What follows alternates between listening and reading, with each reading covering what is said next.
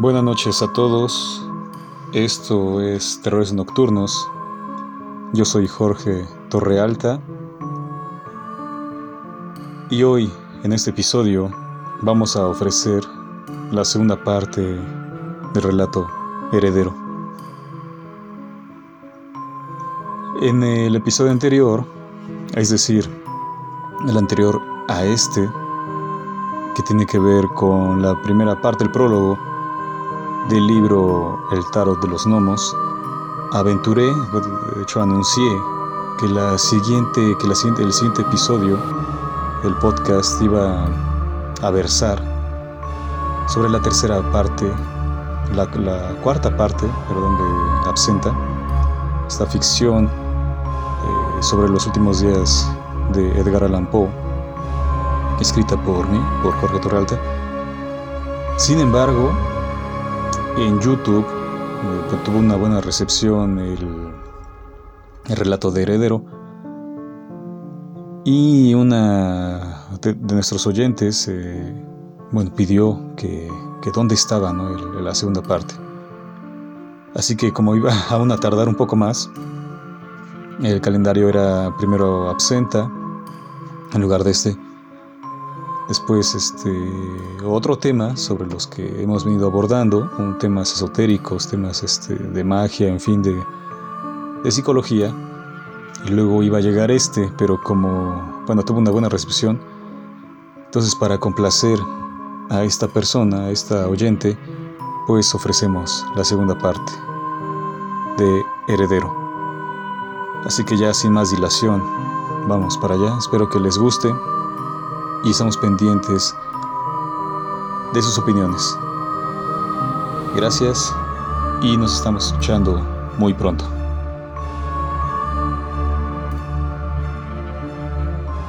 Al mirar aquellos vestigios de quienes vivieron ahí, Alfredo pensó de inmediato que no eran otros que la familia que se negaba a irse. Aunque no era extraño encontrar esta sociedad, pues durante el tiempo que vivió con sus padres era común ver estas cosas, si era excesivo este desorden. Una vez afuera observó la casa toda y le pareció gigante. Era imposible limpiarla en un solo día, ni en dos, ni en una semana. El inmueble estaba del todo deteriorado, y pensó que sería mejor tirarlo, prenderle fuego, que ardiera hasta que el viento se llevara las cenizas entonces volver a empezar. De lo contrario sería limpiarla, pintarla y luego ya vería. ¿Acaso rentarla como un solo inmueble o fraccionado, como hasta antes de la muerte del anciano? Ahora sabía por dónde empezar. La primera pieza intervenida sería aquella infectada de miasma. La repugnante visión le impelía a lavar el piso de inmediato, desterrar esos olores así que acudió a su piso por enseres para la limpieza. Y mientras los recogía y depositaba en una cubeta para trasladarlos, recordó los asiagos tiempos cuando era joven y compartió el techo con esa calaña de personas. La renta de las habitaciones era tan nimia que el inmueble siempre estaba lleno, lo cual generaba una interacción difícil, cuando no imposible. El arribo de esas personas siempre era el mismo, en tanto su actitud y muchas veces sus primeras noches. Por lo general se trataba de familias, en promedio, con dos hijos, aunque otras vivían hacinadas con seis hijos en una reducida habitación. Estos eran los que optaban por los cuartos más reducidos por el costo mínimo. Todos sus integrantes eran repulsivos, ajenos del todo a la higiene, sus caras y ropas se mostraban ajadas y sucias, manchados por quién sabe qué sustancias, cabelleras despeinadas u ocultas bajo gorras, sombreros o paliacates asquerosos. Muchas veces llegaban de noche, como huyendo de algo, con sus rostros tristes y los ojos bien abiertos, como a causa del espanto. Hablaban con mi abuelo y a pesar de las estipulaciones y requisitos para permanecer en la casa, los recién llegados prometían que, si los dejaban quedarse, al día siguiente le llevarían el dinero requerido un mes de depósito y uno de adelanto, así como el aval y referencias de su anterior arrendador. Esto se lo habían dicho cientos de veces.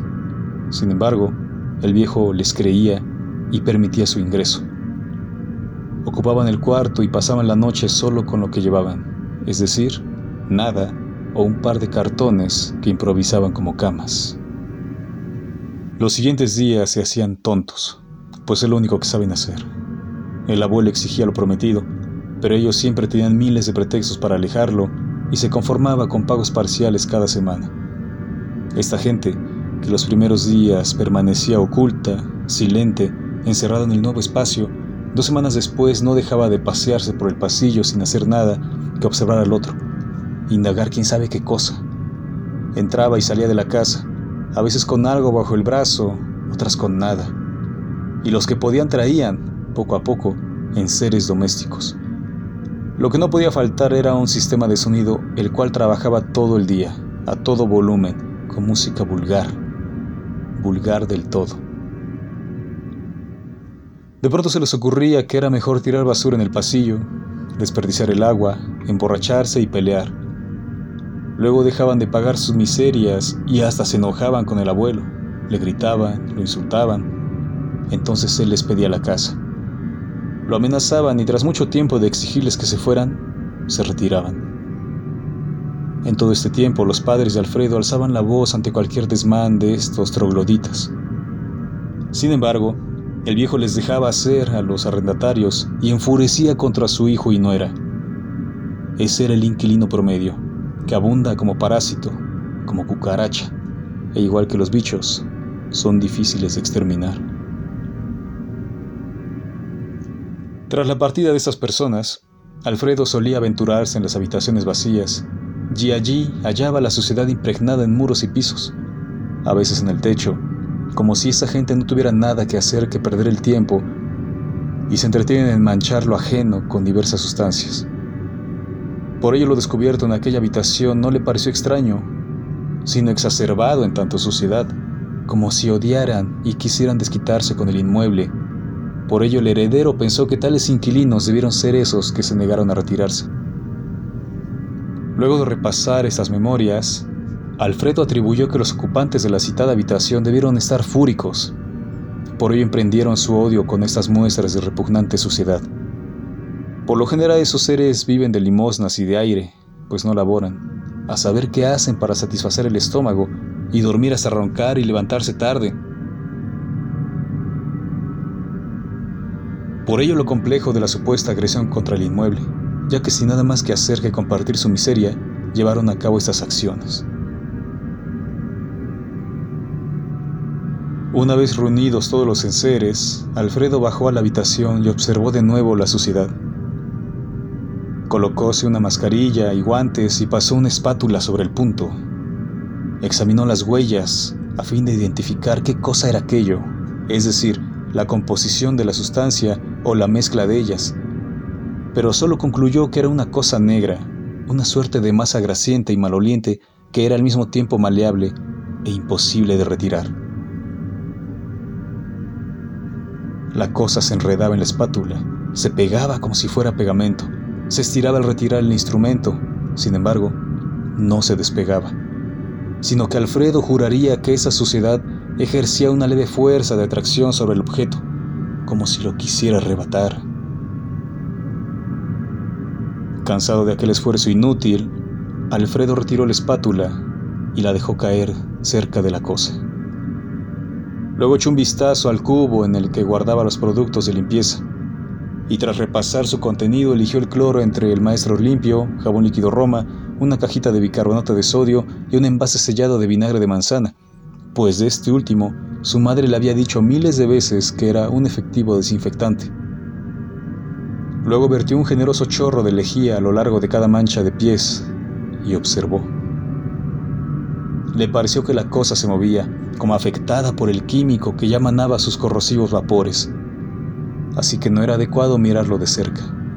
Además, la luz del día no era suficiente para la observación del fenómeno, por ello tuvo que servirse de la lámpara de su celular para ver el efecto.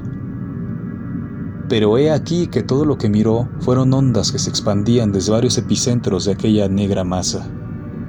así que pensó que el viento era la causa o la vibración del tránsito de los autos y no le dio mayor importancia. Llevó consigo el resto de cloro y lo vació en el baño. Al instante comenzaron a caer los bichos, extraños algunos, como babosas azules, que al contacto con la parca luz que entraba por la diminuta ventana, cuyo cristal estaba tapizado con un amarillento papel periódico, brillaban en tonos metálicos y parecían verse afectados, pues se retorcían y apuraban su andar en aquel hoyo. Alfredo incluso le pareció que al instante de ser alcanzadas por la luz las alimañas desaparecían, pues vio cómo era partido a la mitad un baboso, pero al caer al agua recuperaban la parte afectada. Quiso comprobar aquello. No obstante, le dio tanto asco verla retorcerse que reculó. Así que, para concretar la limpieza, abrió la ventana y se hizo la luz. Entonces salió del baño y cerró la puerta, cuyo ruido era chirriante por lo vetusta de su herrería. No era sino una lámina de óxido que se caía a pedazos. Cuando se giró hacia la salida, halló el espejo estrellado, surcado todo por líneas informes que deformaban el reflejo de las cosas. Alfredo se acercó al mueble atraído por su imagen corrompida y al llegar al punto descubrió en el piso más de aquella materia oscura pegajosa. Esta vez era como pies descalzos parados sobre los dedos con dirección hacia la puerta, es decir, como si la persona diera la espalda al espejo aunque en esta ocasión ambas puntas estaban alineadas, ya que no presentaban o no aparentaban un caminar tonto, carente de sentido. Al joven le pareció que la hipotética persona delante del espejo dejó aquella suciedad al erguirse con la punta de los pies para verse los glúteos o los isquios. Por supuesto, en caso de que se encontrara vestida o buscar algo en sus ropas en las zonas corporales enunciadas. Intentó remover la masa con el pie, pero el resultado fue el mismo. Al ver que no podía deshacerse de aquella mugre, pensó en qué sustancia se trataba y por qué estaba en varios puntos y, al parecer, esparcida con los pies descalzos.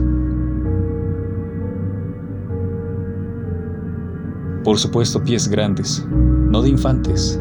Es decir, la suciedad no era generada por niños, sino por un adulto.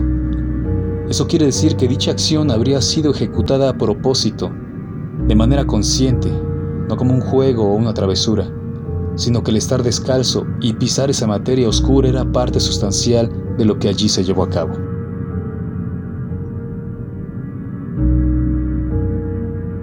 Alfredo no se sorprendió al imaginar a una persona bailando desnuda, o al menos descalza, mientras esparce la desconocida suciedad.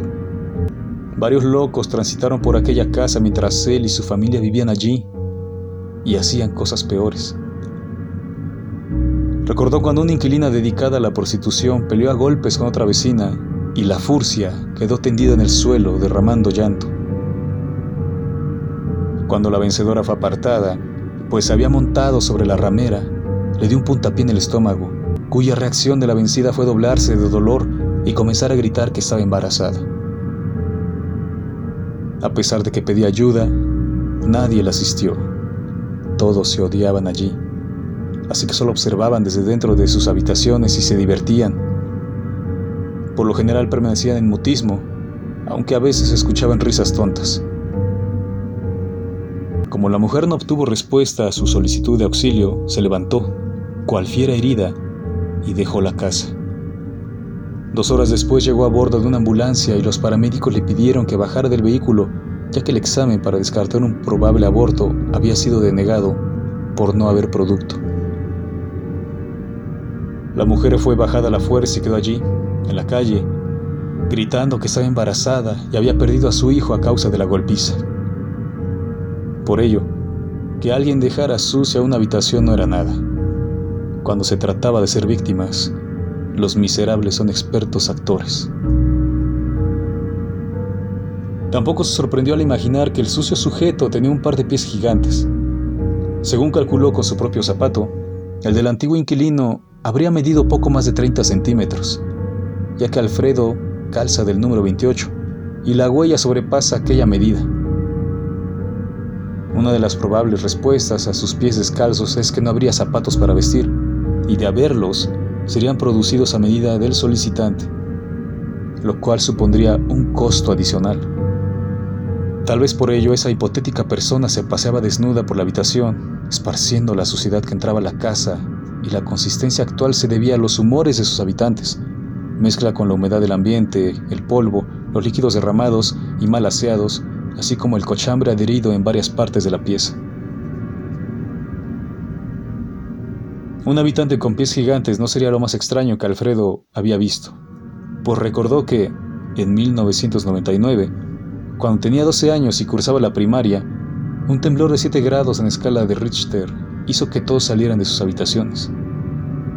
El movimiento fue tan potente que los inquilinos debían sostenerse para no caer, y pocos lograron salir a la calle. Alfredo no pudo, se hallaba solo, pues sus padres laboraban y volvían hasta tarde. Recién llegaba de la escuela cuando se acostó y sucedió el fenómeno telúrico. Se incorporó de inmediato y corrió hasta la puerta mientras era sacudido de un lado a otro. Así llegó hasta las escaleras y no más, pues el terremoto incrementó en fuerza y andar era imposible sin sostenerse de algo para no caer. Allí, sujeto al pasamanos, Alfredo vio a su abuelo agarrarse con fuerza bajo el umbral de la puerta. Lo mismo hacían dos vecinos más. Pero lo que llamó su atención fue el fondo de la casa, donde vivía una familia cuyos cuatro miembros eran reconocibles, aunque estaban acompañados por uno más, un sujeto extraño, tumbado en un tablón de dos metros, con el rostro cubierto con un pañuelo y el cuerpo tapado con un sucio cobertor, que nunca lo había visto y permanecía rodeado del resto, como si lo quisieran ocultar. Cuando el temblor se redujo, la familia levantó el tablón en el que descansaba el sujeto y lo llevó a la puerta principal. La idea era salir del inmueble en caso de que colapsara. Alfredo escuchó salir a los inquilinos y luego cerrar la puerta. Él no corrió hacia allá, sino que acudió hasta su abuelo y lo ayudó a bajar, a paso lento, mientras el viejo pronunciaba una oración y al llegar a la puerta hallaron a la familia obstruyendo el paso con el tablón sobre el que descansaba ese otro integrante que bajo el cobertor no dejaba de quejarse. Los cuatro vieron a nieto y abuelo. Eran dos jóvenes de alrededor de 30 años, un niño de 7 y una anciana de unos 65. Sus rostros se mostraban avergonzados, más que medrosos por lo acontecido. ¿Cómo está el señor? preguntó el abuelo de Alfredo.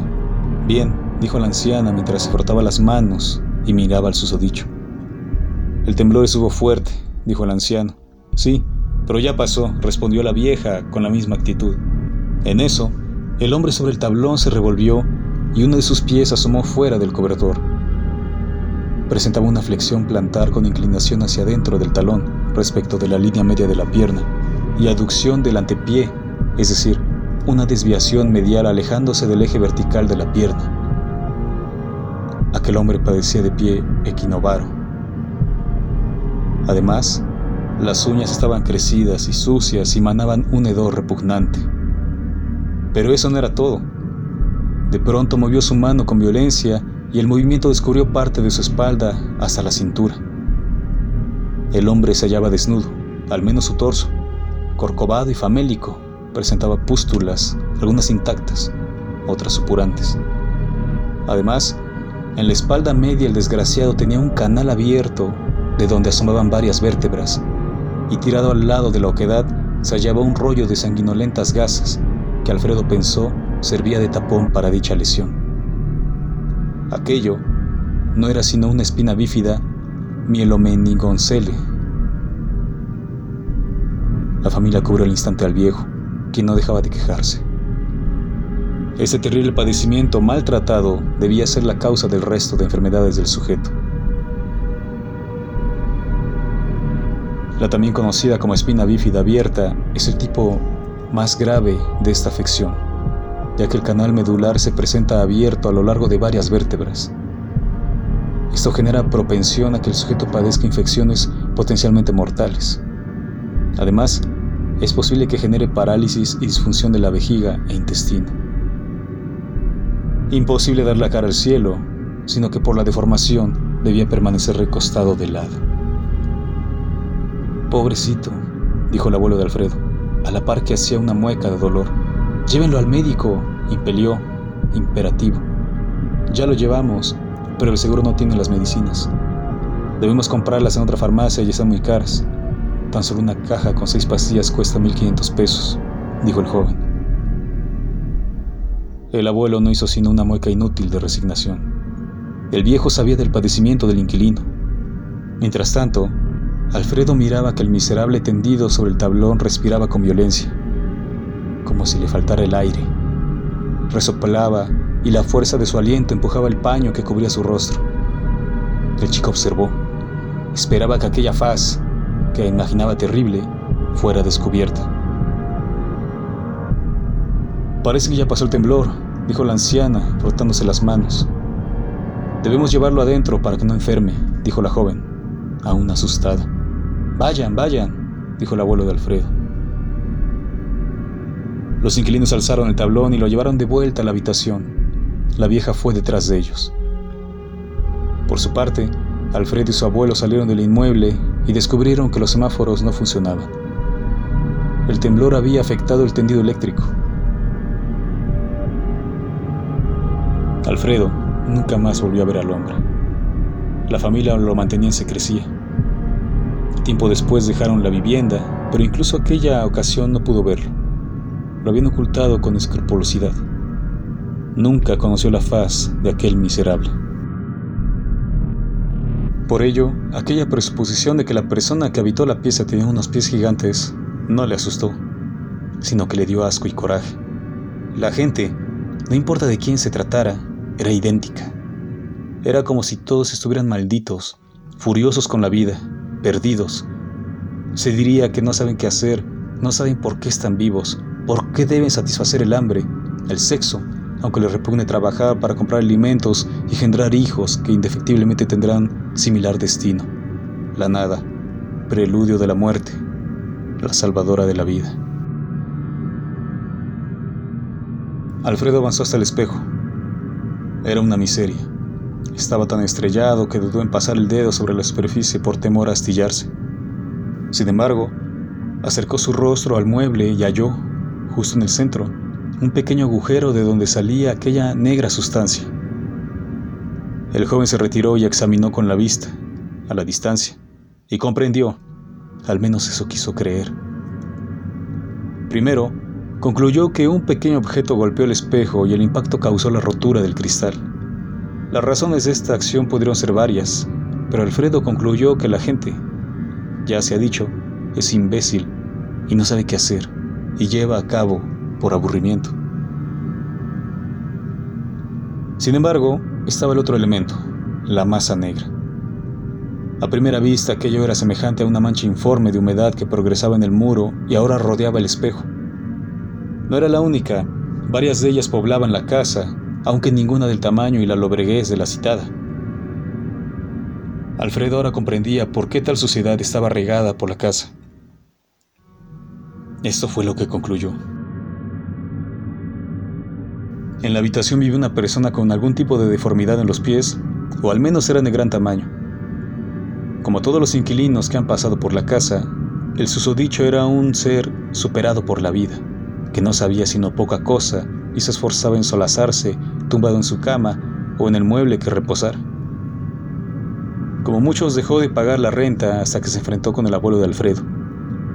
Hay que apuntar que Alfredo creía que los constantes roces y problemas económicos de los arrendatarios con su abuelo contribuyeron a la decadencia del viejo y acentuaron sus dolencias diabéticas hasta la muerte.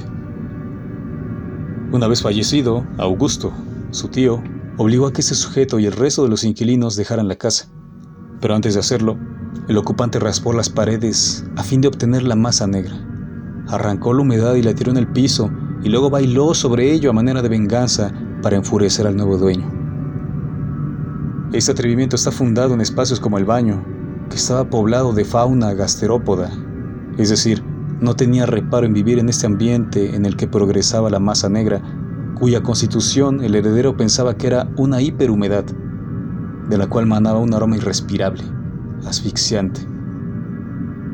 Respecto del espejo, la rotura pudo tratarse de un momento de solaz en el que, aburrido de su vida, el sujeto arrojó un objeto diminuto contra el mueble, e incluso pensó que tal vez el inquilino jugaba con una pistola de juguete y disparó contra el cristal, cuyo impacto generó la rotura. Eso había sucedido, aunque no tenía idea de cómo medraron las babosas en el baño. Alfredo se paró delante del espejo y observó su imagen deformada. Era horrible. Sus rasgos eran exacerbados en repulsión. El reflejo de sus ojos, cortado por una línea de rotura, se mostraban rasgados en los extremos, como si estuviera furioso. Las pupilas, cruzadas por otro corte, eran semejantes a los rasgos reptiles. Ambas orejas se mostraban alargadas, puntiagudas. Su cabello hirsuto aparecía aún más despeinado como el de un imbécil. El cuello había desaparecido, los hombros eran pronunciados, anchos y la cintura parecía deforme, como si tuviera la columna desviada.